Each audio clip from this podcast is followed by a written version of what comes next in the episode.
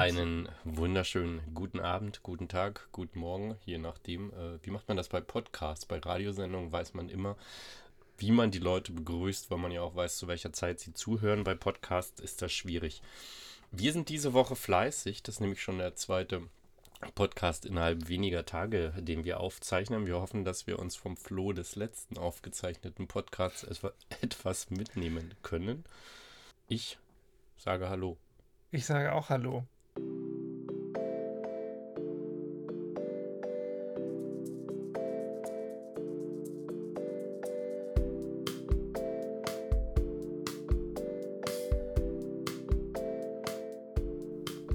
Sollten mittlerweile drin sein, aber zur Sicherheit wiederholen wir sie nochmal. Mein Name ist Alexander Krause. Ich stehe in diesem Podcast für die sportliche Seite. Und ich bin Christoph Eike und ich versuche, die Businesswelt darzustellen. Genau. Das Thema des Podcasts ist Führung und das Unterthema des heutigen Podcasts sollen die 1 und 1 Gespräche zwischen der Führungskraft und dem Mitarbeiter sein. Christoph hat sich wie immer vorbereitet. Ich reagiere auf Aktion, wie das sich von Fechter gehört. Und deshalb bitte ich aber, um damit er überhaupt erstmal eine Aktion zustande kommt, Christoph, fang doch mal bitte an. Du hast eben 1 und 1 Gespräche gesagt. Nee, was? Wie hast du das genannt? 1 und 1 Gespräche habe ich gesagt, Gespräche. genau. Ich sag immer One-on-Ones. Hm, das sagt dein Kollege, der von der Firma kommt, bei der du jetzt arbeitest und jetzt mein Chef ist auch. Der ja, nennt es ja. auch so, scheint also ein internes Ding bei euch zu sein. Ich kenne das als Jurfix zum Beispiel mit dem Chef. Ja, also ich glaube, das liegt daran, dass unsere Kommunikation in unserer Softwarewelt auf Englisch ist. Und ja, genau. Deswegen nehmen wir es einfach One-on-One. -on -one. Könnte sein. Die Deutsche Post nennt das bestimmt Mitarbeitergespräch und äh, da findet es aber auch nur einmal in drei Jahren statt. Ja, genau. Ja, da sind wir vielleicht gleich beim Thema. Wenn, ja, wenn man es Mitarbeitergespräch nennt, dann klingt das gleich nach so was Großem. Und ich habe festgestellt für mich, diese One-on-Ones, das ist wirklich das Management-Werkzeug in meinem Werkzeugkasten, was, glaube ich, am wichtigsten ist. Ja, der Grund, warum das für mich am wichtigsten ist, ist, weil das meine Lieblingsart der Kommunikation ist. Direkte Kommunikation mit den Mitarbeitenden. Ich stelle mich nicht so gerne vor ein Team und erzähle dann irgendwie, in welche Richtung wir gehen sollen, sondern ich mache das lieber in den direkten Gesprächen. Aber vielleicht sollten wir erstmal klären, was ist denn eigentlich ein One-on-One? Und wir haben es jetzt schon gesagt, ja, das ist ein direktes Gespräch zwischen Führungskraft und Mitarbeitenden.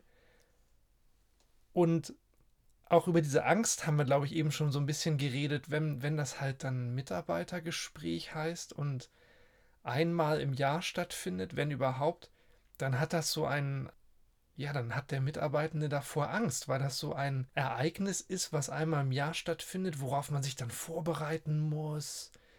Und man ist ja dann auch nicht so richtig in einem Kommunikationsflow, sag ich es ja mal, mit seinem Vorgesetzten, sondern das ist halt ein, ein Ausnahmetermin, der dort stattfindet.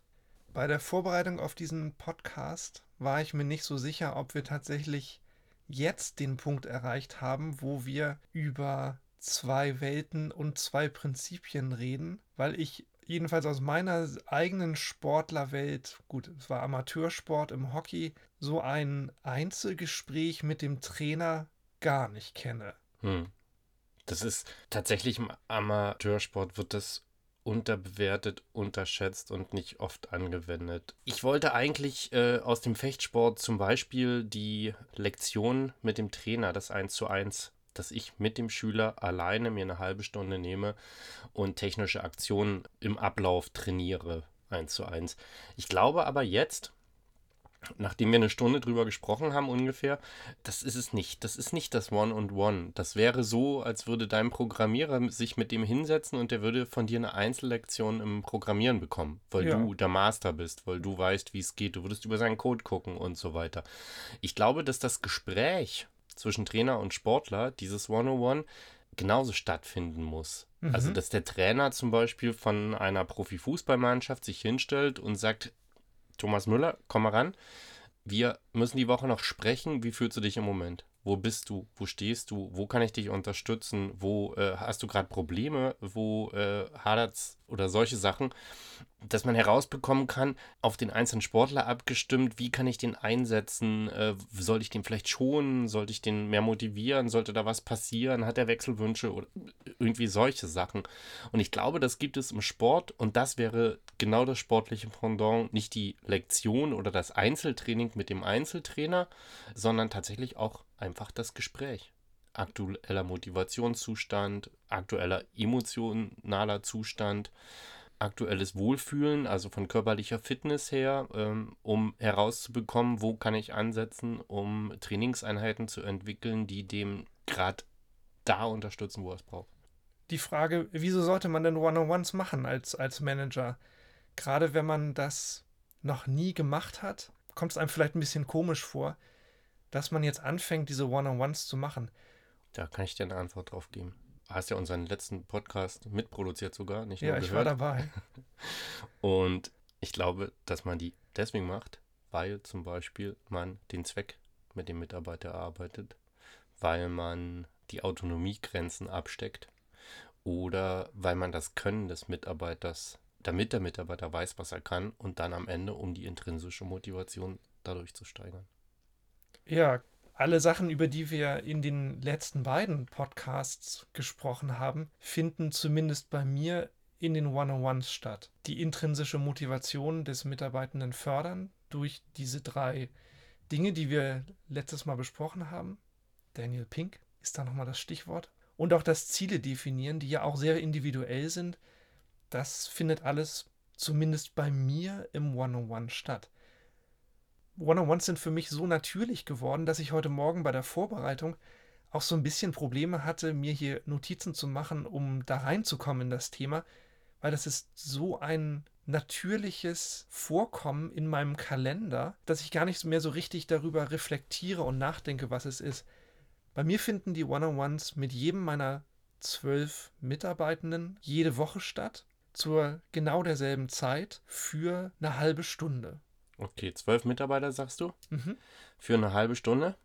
Lass mich mal kurz querrechnen. Das sind sechs Arbeitsstunden.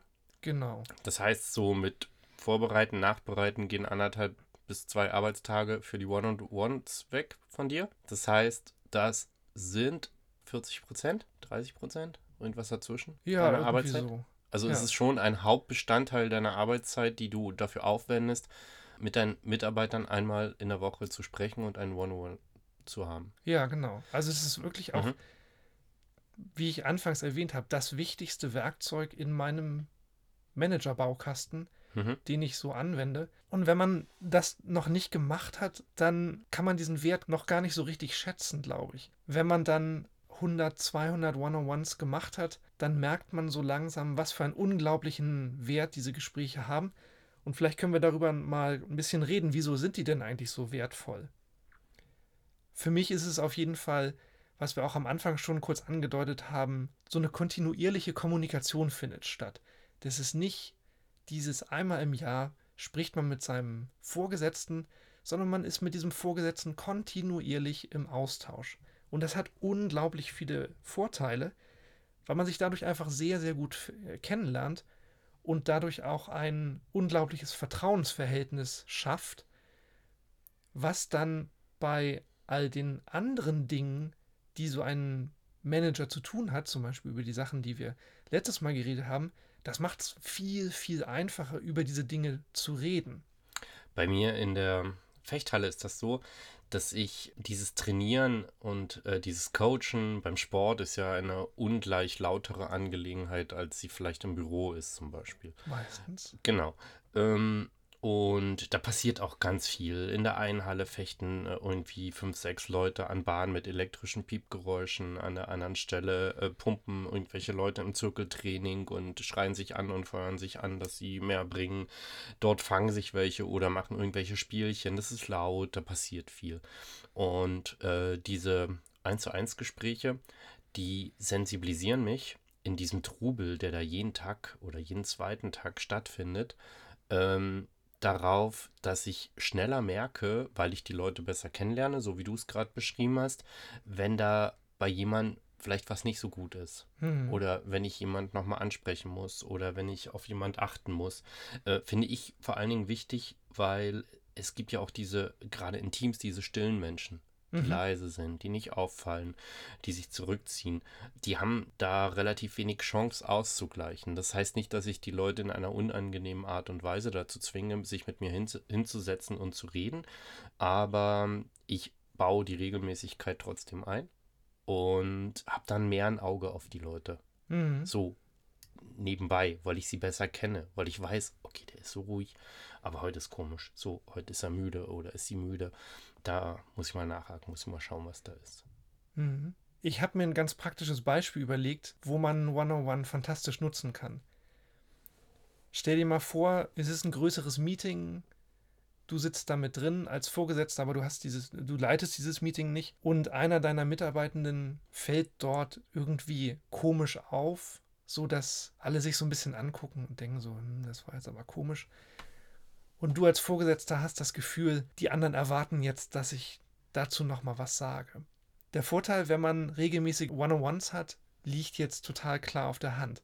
Man hat ein Vertrauensverhältnis mit diesen Mitarbeitenden, der sich dort komisch benommen hat. Deswegen fällt es einfach, das anzusprechen.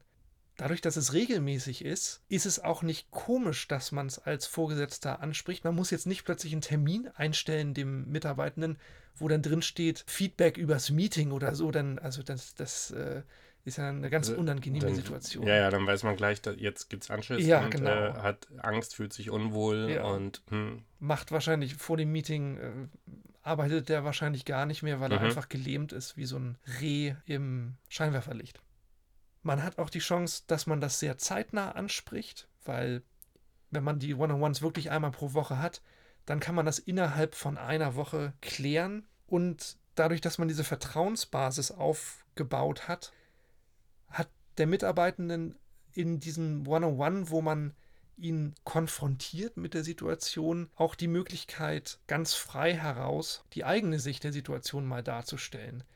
Und das dieses Verhältnis zwischen Führungskraft und Mitarbeitenden in dem Moment kein von oben herab ist, dass der, die Führungskraft sagt, du, du, du, hast da was Schlimmes gemacht und der Mitarbeitende sagt, ja, ja, ja, ist schlimm. Nein, der, dadurch, dass ein Gespräch ist, was regelmäßig stattfindet in diesem Vertrauensverhältnis, ist die Dynamik eine ganz andere. Der Mitarbeitende kann auch sagen, nee, ich sehe das ganz anders als du.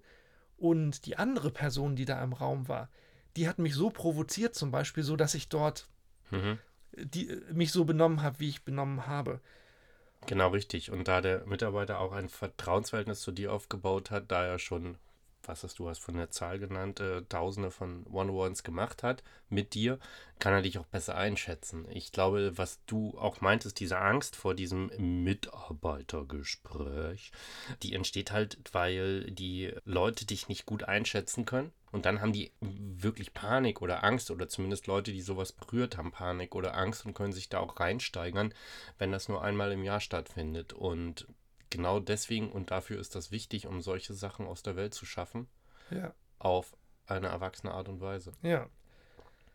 Es muss ja auch klar sein, dass alles, was in diesen One-on-Ones passiert, dass das auch eine gewisse Vertraulichkeit hat, dass der Mitarbeitende dort auch die Chance hat, ja mal was rauszulassen über den anderen Mitarbeitenden, der ihn dort provoziert hat, mhm. ohne dass das halt dann gleich rausgeht und darüber getuschelt wird.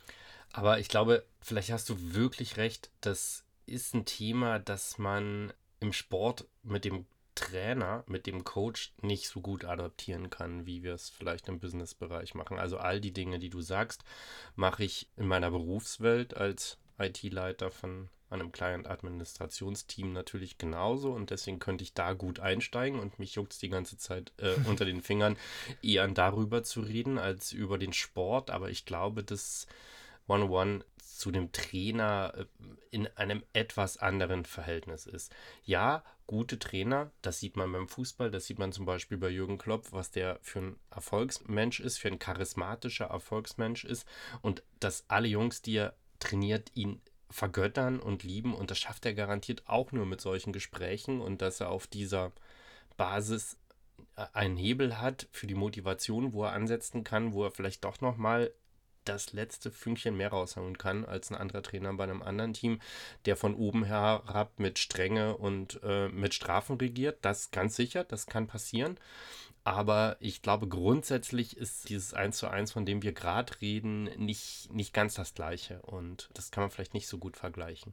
Ja, es ist ja auch, glaube ich, dadurch einfach, es hat ja eine, eine zeitliche Komponente. Du hast ja vorhin vorgerechnet, wie viel Zeit meiner Woche das einnimmt. Und wenn du deine Kinder und Jugendlichen trainierst, ich weiß nicht, wie oft habt ihr Training pro Woche? Das ist ganz unterschiedlich, ne, je nach Leistungslevel von äh, jeden Tag bis zu einmal am Tag. Also das äh, kommt auf Alter und Leistungslevel drauf an. Ja, aber worauf ich hinaus wollte, zumindest als Freizeittrainer hast du, glaube ich, gar, gar nicht die Chance, so viel Zeit zu investieren, um mit jedem deiner Sportlerinnen eine halbe Stunde pro Woche zu sprechen. Das stimmt, das hast du nicht, aber äh, du hast in der Hand, mit jedem bei jedem Training mal zu sprechen und darauf aufzupassen, dass du niemanden bevorzugst. Ja. Also das sehen die anderen schon in, in, in diesem Umfeld und das macht, glaube ich, äh, das One-on-One bei dir auch, dass jeder sieht, du redest mit jedem gleich viel. Wo du nämlich ganz schnell hinrutscht ist, wenn du das nicht machst, so planmäßig wie du oder wir das im Büro machen oder ich dann auch in der Halle mache, ist, dass die Leisen hinten runterkippen mhm. und man sich mit denen, mit denen man sich gut vielleicht besser versteht. Das ist ja Chemie, da kommt man selbst nicht immer drum herum, ja. sich öfter unterhält, als mit denen, äh, mit denen man sich eventuell nicht so gut versteht oder wo die Chemie nicht ganz so doll stimmt. Mm, und das kann man beseitigen damit als Teamlead. Man kann oder als Trainer oder als Coach, man kann neutraler werden, indem man jedem die gleiche Zeit einräumt und die Zeit gibt. Das ist Nebeneffekt von diesen One-on-Ones, dass jeder weiß, jeder hat die Aufmerksamkeit.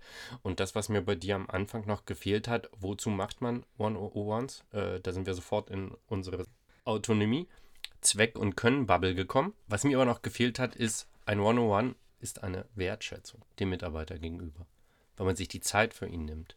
Und das ist auch das, was mir bis jetzt in der Führung an mir in den Berufen vorher gefehlt hat. Mhm. Das ist, glaube ich, auch eine Qualität einer Firma, wenn die den Führungskräften diese Zeit eingesteht. Das ist mhm. ein, ein Zeichen der Wertschätzung gegenüber den Mitarbeitenden, dass sie sagen, dein Vorgesetzter hat so viel Zeit in der Woche, die er nur für dich aufbringen kann. Ganz genau. Ich habe ne, erstmal eine Frage an dich, ja. um zum Praktischen zu kommen, bevor wir darüber sprechen, was ein gutes One-on-One ausmacht. Christoph, bereitest du dich vor auf deine One-on-Ones? Ich bereite mich vor und ich bereite mich nach. Die Vorbereitung läuft bei mir so, also wir reden jetzt über Mitarbeitende, mit denen ich schon das längere Zeit mache wie man auf das erste One-on-One sich vorbereitet, da kommen wir vielleicht am Ende nochmal drauf, wenn wir noch genug Zeit haben. Aber so wie ich das mache, ich bin relativ oldschool analog unterwegs und ich habe am Anfang der Woche für jeden meiner Mitarbeitenden einen Sticky Note mit deren Namen drauf. Und wenn mir im Laufe der Woche vor deren One-on-One etwas auffällt, was ich mit demjenigen oder derjenigen besprechen möchte, dann notiere ich diesen Stichpunkt da drauf so ein Zettel mit Klebestoff ja, dran. Ja, ja, Und dann schreibe ich damit Bleistift drauf. Und wie machst du das in deiner Wohnung? Ich meine, du hast ja, du bist ja im Homeoffice seit, weiß ich nicht, anderthalb ja, Ich sitze an einem großen Tisch und vor meinem Laptop kleben diese Sticky Notes auf dem Tisch. Auf dem Tisch? Ja. Und tust du die Arme dann immer wieder abziehen? Nee. Aber wenn ich das One-on-One -on -One erledigt habe, dann zerknülle ich den Zettel und schmeiße ihn weg. Das ist ein total tolles Gefühl, kann ich nur empfehlen. Man hat da wirklich was geschafft. Ja, kann ich verstehen. Aber so bereite ich mich darauf vor und dann gibt es halt Themen, die man aus dem 101 dann mitnimmt, konkrete Fragen, die die Mitarbeitenden hatten, ähm, wo man irgendwie Rücksprache halten muss und dann hat man halt die Antwort im nächsten 101 parat. Hast du Mitarbeiter, wo die One-and-Ones mehr Spaß machen und Mitarbeiter, wo die One-and-Ones weniger Spaß machen? Dazu möchte ich nichts sagen. Okay. Kennst du diese One-and-Ones aus oder nee. von vorherigen Arbeitgebern? Nee, vorher hat das nie jemand mit mir gemacht und auch nicht von mir erwartet, dass ich das mit, mit meinen Mitarbeitenden mache. Das ist etwas, was ich bei meinem jetzigen Arbeitgeber vor knapp drei Jahren kennengelernt habe. Gelesen habe ich darüber vorher. Aber ich hatte auch diese Angst, in meinen vorherigen Jobs das einzuführen, das zu starten, so aus dem, aus dem Nichts bei meinem jetzigen Job war es halt einfach, weil ich, ich kam neu dazu, da konnte ich dann in dem Moment auf der grünen Wiese neu anfangen und sagen, so wie, wie hätte ich es denn gerne? Und dadurch, dass mein Arbeitgeber auch erwartet, dass wir diese One-on-Ones führen, über sämtliche Hierarchien hinweg, war das einfach damit anzufangen. Und da habe ich diesen Wert dann auch erkannt, wie toll das ist. Führst du trotzdem noch Mitarbeitergespräche, jährliche? Ja, das kommt auch noch dazu. Allerdings, das fühlt sich dadurch, dass wir die ganze Zeit im Dialog sind, immer so ein bisschen aufgesetzt an. Das Gute ist, bei diesen jährlichen Mitarbeitergesprächen, da sind überhaupt keine Überraschungen kommen daraus, weil man hat über alles, hm. über alle Tiefpunkte und über alle Erfolge, die so übers Jahr hinweg passiert sind, darüber hat man schon geredet.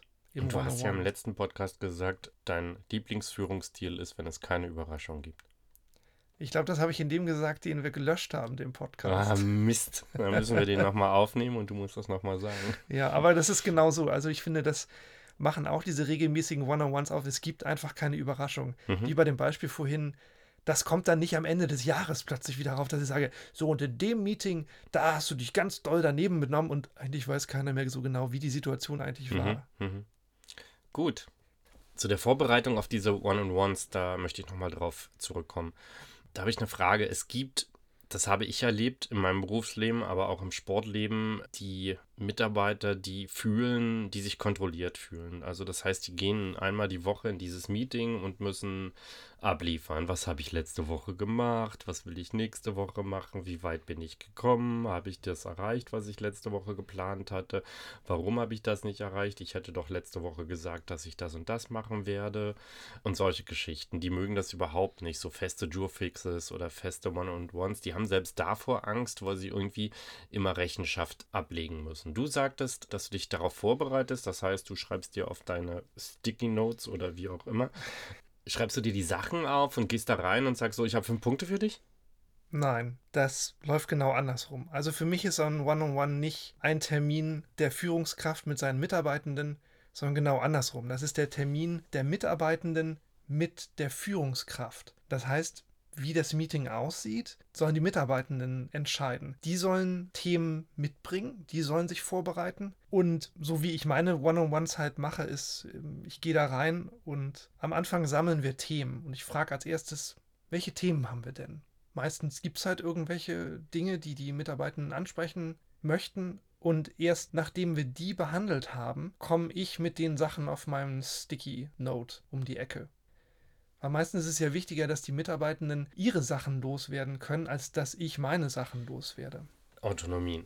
Dass sie sich frei fühlen, über die Dinge zu sprechen, die sie beschäftigen. Genau, ja. ja das äh, ist beim Sport genauso, dass äh, der Trainer die Autonomie, um die intrinsische Motivation zu steigern, stärkt, indem er hingeht und sagt, was glaubst du denn, woran willst du denn arbeiten diese Woche? Mhm. Also, was wollen wir denn heute machen? Dass ich nicht jedes Mal, wenn ich mir zum Beispiel Kinder in die Fechtlektion hole, da habe ich so eine schwarze Trainerjacke an und eine schwarze Trainerweste und bin der große Fechtonkel, der dann muss der kleine tausend Parade-Riposten üben mit mir. Äh, da haben die natürlich Angst vor. Mhm. Und das ist für die ein unangenehmes Ding. Aber sie ranzuholen und zu sagen, wie sieht's denn aus? Was möchtest du gerne machen? Um das mit ihm zu trainieren, das motiviert die, weil die sich dann besonders Mühe geben. Ein Beispiel aus dem Sport, ich muss aber doch aus meiner IT-Teamlead-Ecke kommen. Mm, und ich mache das ganz genauso wie du als IT-Lead mit meinem achtköpfigen Team, dass ich die Leute reden lasse mir die Dinge aufschreibe, die sie mir sagen, mhm. weil nicht zu allem weiß ich immer gleich eine Antwort, sondern ich muss das mitnehmen. Und das nehme ich dann meistens gleichzeitig als Thema mit in mein One-on-One zu meinem Vorgesetzten, weil ich sage, ja. ich kann dir die Frage nicht beantworten, wie deine nächste Gehaltentwicklung ist, da muss ich mal nachfragen oder äh, wie sich in der Zukunft das Projekt XY entwickelt. Da muss ich die Kollegen nachfragen, ob du da mitarbeiten kannst zum Beispiel oder solche Geschichten. Ja. Ähm, aber ich mache das genauso wie du. Ich schreibe mit, was der Mitarbeiter von mir will. Wenn ich antworten kann, antworte ich selbstverständlich. Aber das sind meine Themen, die ich dann nach weiter oben mitnehme. Genau, und ich finde, das ist insgesamt für eine Organisation eine relativ effiziente, direkte Kommunikationsstruktur. Ne? Das ist bei mir genauso. Einige Sachen kann ich nicht beantworten, die muss ich mit meiner Vorgesetzten klären oder ich muss bei HR nachfragen, irgendwelche administrativen Dinge und so gibt es da, glaube ich, auch einen relativ zügigen Feedback Cy Mhm. Cycle, jetzt fällt mir nur das Englische. Feedback-Kreis. Mhm. Feedback Cycle ist okay. Feedback-Cycle ist okay, ja. Wird unser Publikum verstehen, denke ich. Denke ich auch.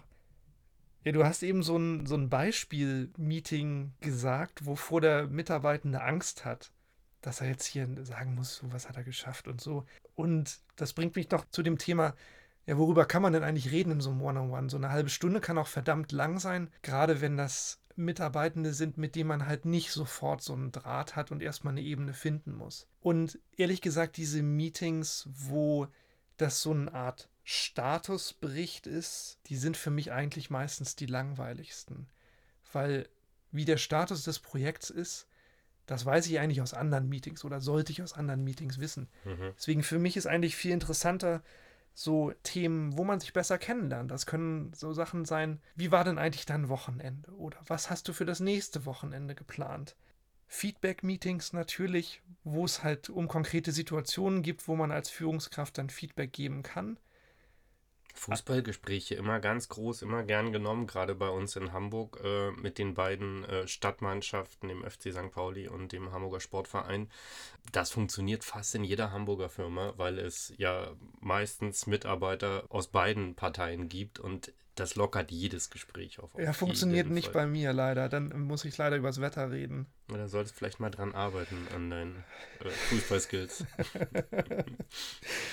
Genau, also was habe ich mir noch notiert? Coaching, Meeting, ja, über, über kleine und große Dinge kann man da reden. Urlaubsabstimmung, wenn die Mitarbeitenden Fragen haben, ob sie ein Training machen können, ob sie ein Buch kaufen können.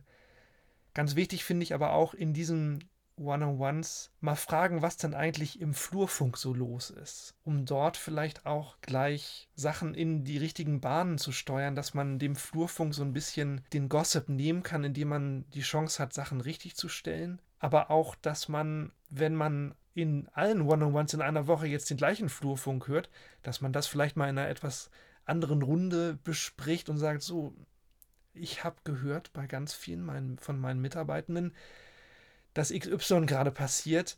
Habt ihr das auch gehört? Stimmt das? Wie sollen wir denn eigentlich darauf reagieren, sodass man so auch die Chance hat, eine gemeinsame Kommunikation von, von der Leitungsebene aus hinzubekommen, um dort Ängste zu nehmen?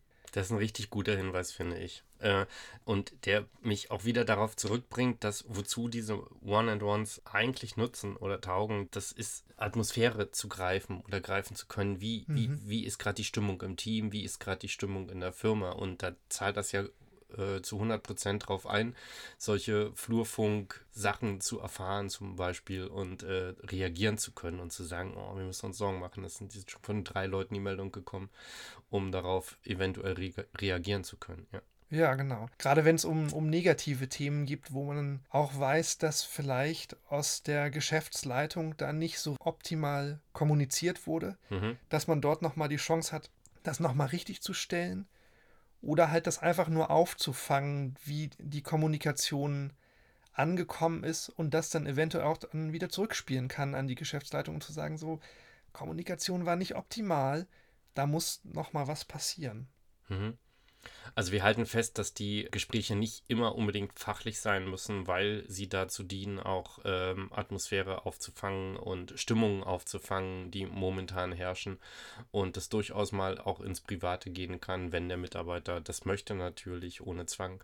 Aber es kann auch, ähm, und das glaube ich, oder das ist bei mir zumindest so, das entsteht immer aus diesen privaten Gesprächen, wenn Sorge über die Arbeit, über den Job, über das aktuelle Projekt da ist, dann kommt der schon von alleine oder dann kommt sie schon von alleine und sagt, hm, einen Punkt habe ich doch, da komme ich nicht mit klar, aber das aus diesem lockeren Gespräch heraus Ja. meistens von alleine entsteht. Das stimmt. Hm, Also ein Punkt, ich glaube, die, die besten One-on-Ones sind, wenn das auch so, so gemischt ist. Natürlich möchte ich auch ein bisschen was über das Projekt erfahren, so wie läuft es da gerade, aber viel mehr interessiert mich, wie geht es dir eigentlich mit dem Projekt? Mhm.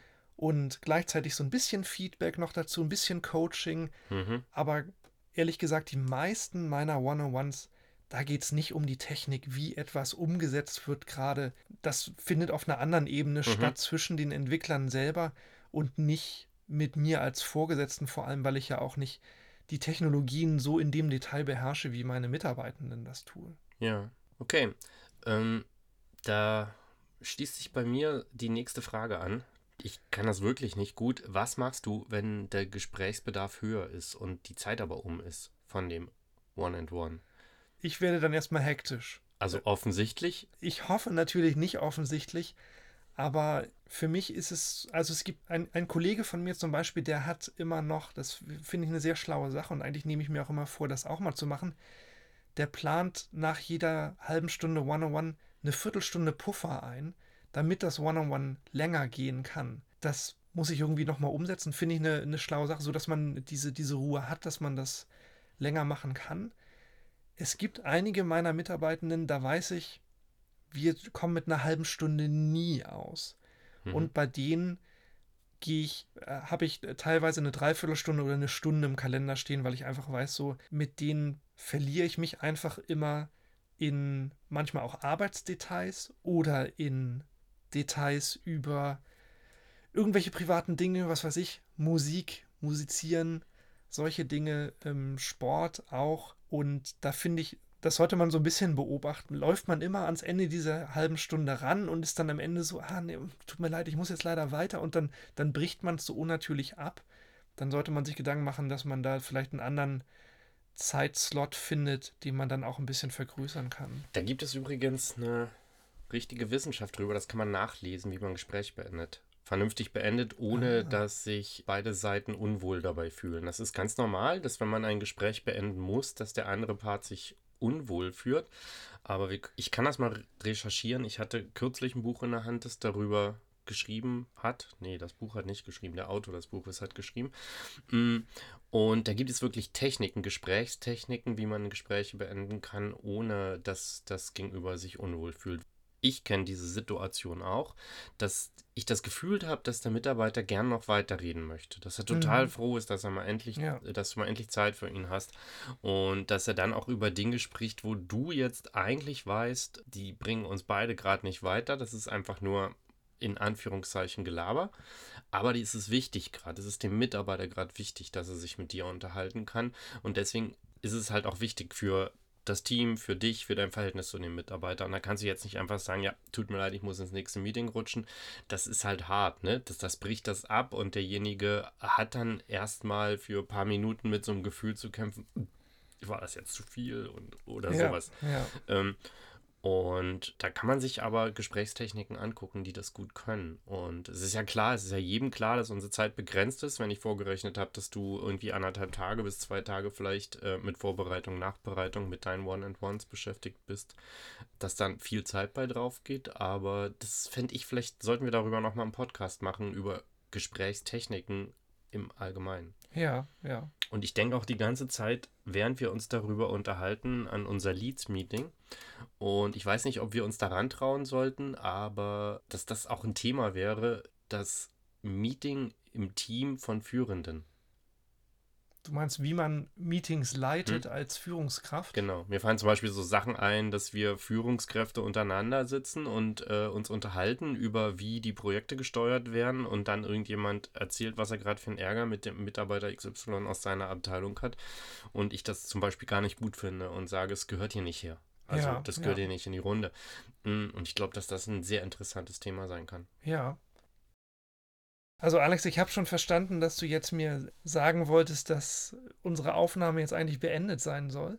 Dass du versucht hast, durch eine geschickte Gesprächstechnik mir zu sagen, dass wir jetzt fertig werden. Aber so, so leicht geht das nicht, weil wir haben nämlich unseren Zuhörern und Zuhörerinnen noch etwas versprochen, nämlich praktische Tipps. Ja, dann muss ich dir leider sagen, ich habe Wichtigeres zu tun, als mit dir zu sprechen. ja, dann, dann, kannst du jetzt in die Küche gehen und, und kochen gehen und ich mache das hier zu Ende. Ähm, nein, das erste 101. Wie bereite ich mich darauf vor als Vorgesetzter. Gerade wenn das Mitarbeitende sind, die vielleicht noch nie One-on-Ones hatten in ihrer Karriere. da bleibe ich lieber doch hier und höre dir interessiert zu. Ich werde nämlich nächste Woche, habe ich Urlaub, übernächste Woche ein erstes One-on-One haben. Ja, sehr gut. Dann ähm, aufgepasst. Mhm. ich glaube, in so einem ersten One-on-One ist es wichtig, dass man dort nicht erwartet, dass der Mitarbeitende gleich weiß, oh, das ist hier mein Meeting mit meiner Führungskraft sondern das wird noch andersrum sein. Die Erwartung wird sein, so, okay, mein, mein, mein Chef redet jetzt mit mir. Und ich glaube, deswegen ist es in diesem One-on-One -on -One extrem wichtig, dass man so eine Art Vertrag aushandelt, was in diesen One-on-Ones passieren soll. Ich glaube, das erste One-on-One-Meeting ist deswegen auch so ein bisschen formeller.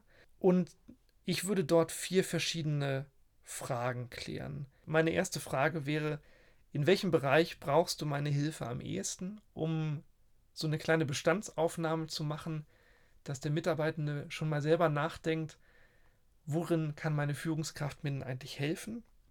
Und die nächste Frage, die ich dort stellen würde, wäre, um den Mitarbeitenden besser kennenzulernen, nämlich auf welche Art und Weise möchtest du Feedback von mir erhalten? Manche möchten das ja sofort haben, andere wollen vielleicht das erstmal per E-Mail, per Slack, wie auch immer haben, sodass sie selber erstmal drüber nachdenken können. Andere wollen das halt sofort äh, mündlich mhm. haben. Mhm. Die Frage, die, glaube ich, die Zusammenarbeit sehr gut formen kann, ist, Woran merken wir beide, dass die Unterstützung, die ich dir gebe, auf fruchtbaren Boden fällt oder auch nicht? Schwierige Frage, glaube ich, auch gerade fürs erste One-on-One. Und abschließend ist es, glaube ich, ganz wichtig, wir hatten zwar schon gesagt, die One-on-Ones sind vertraulich, aber die Frage zu klären, wie vertraulich sind die jetzt eigentlich? Sind Sachen, die wir hier besprechen, ist es okay, wenn ich das zum Beispiel mit meinem eigenen Vorgesetzten bespreche, dass ich wirklich sage, der Alex hat mir im One-on-One erzählt, er hat ein Problem mit XY, wir müssen da was machen. Oder soll das One-on-One tatsächlich so vertraulich sein, dass auch diese Sachen gar nicht weiter kommuniziert werden? Genau, dann würde ich es höchstens in einem Podcast äh, erzählen und. Ja, das finde ich das ist eine super Möglichkeit, ja.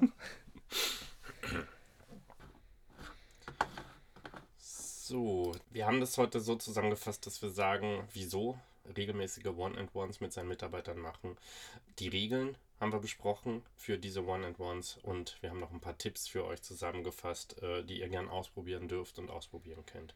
Wieso sollte man One-and-Ones machen? Natürlich, um eine kontinuierliche Kommunikation mit dem Mitarbeiter zu erreichen um die Vertrauensbasis zu stärken, weil man regelmäßig miteinander spricht, man sich besser gegenseitig einschätzen kann, man keine Angst voneinander hat oder keine Vor oder Vorurteile aufhebt, die man jemandem gegenüber hat. Die Regelmäßigkeit nimmt nämlich die Ängste, wie man sie kennt, wenn man ein Mitarbeitergespräch einmal im Jahr hat, wo es darum geht, ich werde bewertet, oh Gott, habe ich alles richtig gemacht, ist das Jahr gut gelaufen, da war doch der eine Monat, wo ich krank war oder irgendwie solche Sachen, die den Mitarbeitern Ängste machen. Das nimmt man und das hebt sich auf, wenn man das regelmäßig macht, einmal in der Woche zum Beispiel. Man kann sehr gut die Teamstimmung aufnehmen, wenn man mit jedem Mitarbeiter einmal in der Woche spricht, weil man merkt, hm, der eine kann mit dem anderen nicht, da brodelt gerade was, da muss ich vielleicht einstreiten. Äh, äh, das nimmt man viel sensibler auf, viel stärker auf. Man kann die leisen Mitarbeiter, die nicht so viel sprechen, die eher zurückgezogen sind, besser beobachten, weil man einfach die Persönlichkeiten besser kennenlernt in den regelmäßigen Gesprächen. Und kleine Dinge können sofort geklärt werden und die stauen sich nicht auf, wenn man sie einmal die Woche anspricht. Auch da werden Ängste abgebaut, mit dem Vorgesetzten zu sprechen. Die Regeln von einem One-and-One sind die, dass man mit dem Mitarbeiter immer die Vertraulichkeit abklären muss. Also man muss wissen, darf ich mit deiner Frage, mit deinem Problem zu meinem Vorgesetzten gehen und fragen, wie es ist, weil ich dir hier gerade nicht weiterhelfen kann oder nicht kann ich mir Hilfe holen, damit ich dann dir weiterhelfen kann oder nicht? Ist das eins zu eins? Bleibt das wirklich hier, was du mir gerade sagst? Oder äh, kann ich mal schauen, ob ich was für dich tun kann? Das ist ganz wichtig, dass man das abspricht, dass man das weiß. Eine andere Regel ist, dass dieses Gespräch, dieses One-and-One, -One, dass das ein Gespräch für den Mitarbeiter ist. Nicht der Vorgesetzte geht hin und hört den Mitarbeiter ab oder ähm, fragt ihn ab, was er geleistet hat und, und er muss eine Art Rechenschaft oder sowas ablegen. Der Mitarbeiter soll sich darauf vorbereiten, der Mitarbeiter soll sich Punkte zurechtmachen, mit welchen er in dieses One-and-One -One kommt und wir als Vorgesetzte sind da ihren Zuhörer und vielleicht auch Helfer, wenn äh, man helfen kann. Das One-and-One sollte regelmäßig stattfinden. Wir sagen einmal die Woche und wir sagen circa 30 Minuten. Aber das ist auch abhängig von dem Mitarbeiter. Mit dem einen geht schnell und man ist jedes Mal in einer Viertelstunde durch und alles andere wird unangenehm. Der andere hat Redebedarf und braucht länger und das hängt wahrscheinlich auch mit der jeweiligen Ist-Situation des Mitarbeiters zusammen, wo er gerade ist.